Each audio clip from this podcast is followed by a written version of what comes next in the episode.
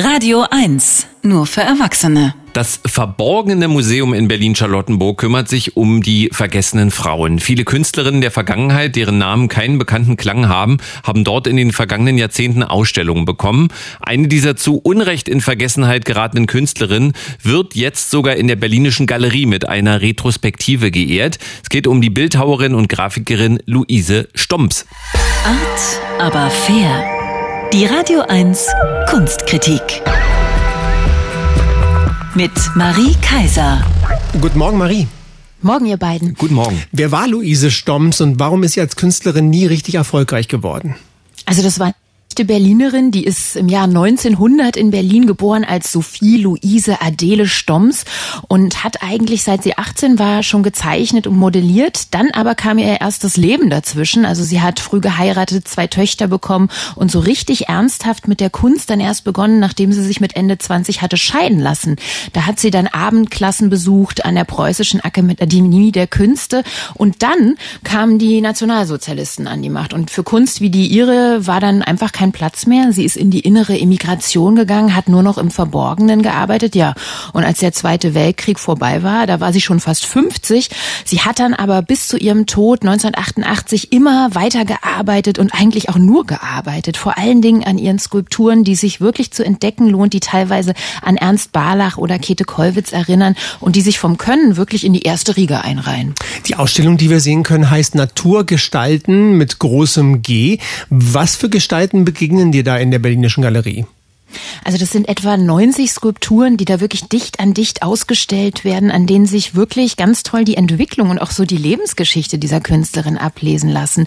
Die älteste ist von 1928, die jüngste aus dem Jahr 1988 und von den frühen Arbeiten sind nur ganz wenige erhalten, weil bei einem Bombenangriff im Zweiten Weltkrieg tatsächlich ihr Atelier getroffen wurde und unheimlich viel zerstört wurde. Da ist aber eine noch erhalten, eine sehr schöne, das Paar heißt die aus den 30er Jahren, eine kleine Skulptur aus dunklem Eichenholz und man sieht so ein Liebespaar nebeneinander kniend, aber so innig verbunden, als wären die eigentlich ein einziger Mensch und noch so ganz realistisch dargestellt. Und ja, ich kann dann beobachten, wie sie immer abstrakter gearbeitet hat und eher so innere Zustände modelliert, als jetzt das Äußere ganz exakt nachzubilden. Da gibt's dann zum Beispiel von zwei Jahren nach dem Krieg eine Skulptur, die heißt Trauer.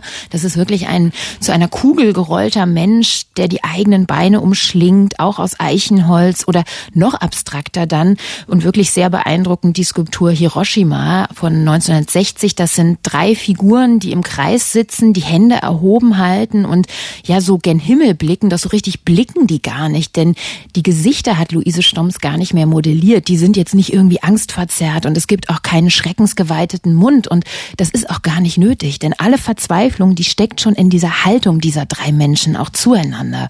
Und in den 60er Jahren wurden manche ihrer Arbeiten dann immer, immer größer und schmaler. Also in der Berlinischen Galerie stehen tatsächlich drei Meter hohe, dürre Wesen, die dann Asket oder Pilger heißen. Ja, aber woran liegt es, dass Luise Stomms Skulpturen dann plötzlich so in die Höhe geschossen sind? Na, dass er auf einmal sehr viel Platz nach oben hatte. Also die ist in den 60ern aus Berlin weggegangen nach Bayern und hatte dann ein Atelier in einer alten Mühle bei Wasserburg und da konnte sie dann eben in die Höhe arbeiten und diese schmalen Riesen konnten überhaupt erst entstehen.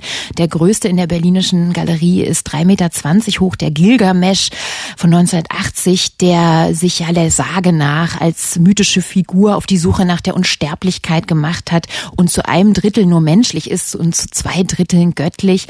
Und man merkt diesen späteren Arbeiten auch an, die sie aus so ganz unterschiedlichen Holzarten gemacht hat, aus Birnenholz, aus Buche, Birke oder Akazie, dass sie immer mehr so die Eigenheiten dieser Bäume in ihre Skulpturen einbezieht und schaut, was habe ich da eigentlich für ein Stück Holz? Wie ist das eigentlich gewachsen?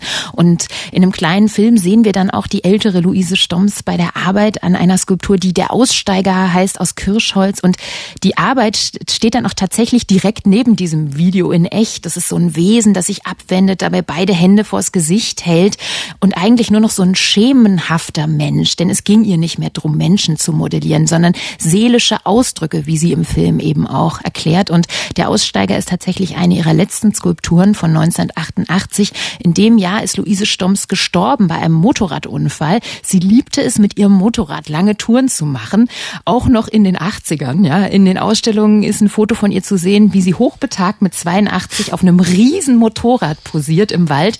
Also eins steht fest, Luise Stomms, die war eine ungewöhnliche Frau und eine Künstlerin, die sich unbedingt zu entdecken lohnt. Die Ausstellung Luise Stomms Naturgestalten ist noch bis 17. Januar zu sehen in der Berlinischen Galerie in der alten Jakobstraße in Berlin-Kreuzberg. Geöffnet ist an allen Tagen außer dienstags von 10 bis 18 Uhr. 12 Euro, ermäßigt 9 Euro kostet der Eintritt. Vielen Dank, Marie.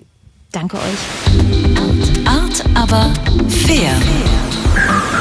Die Radio 1 Kunstkritik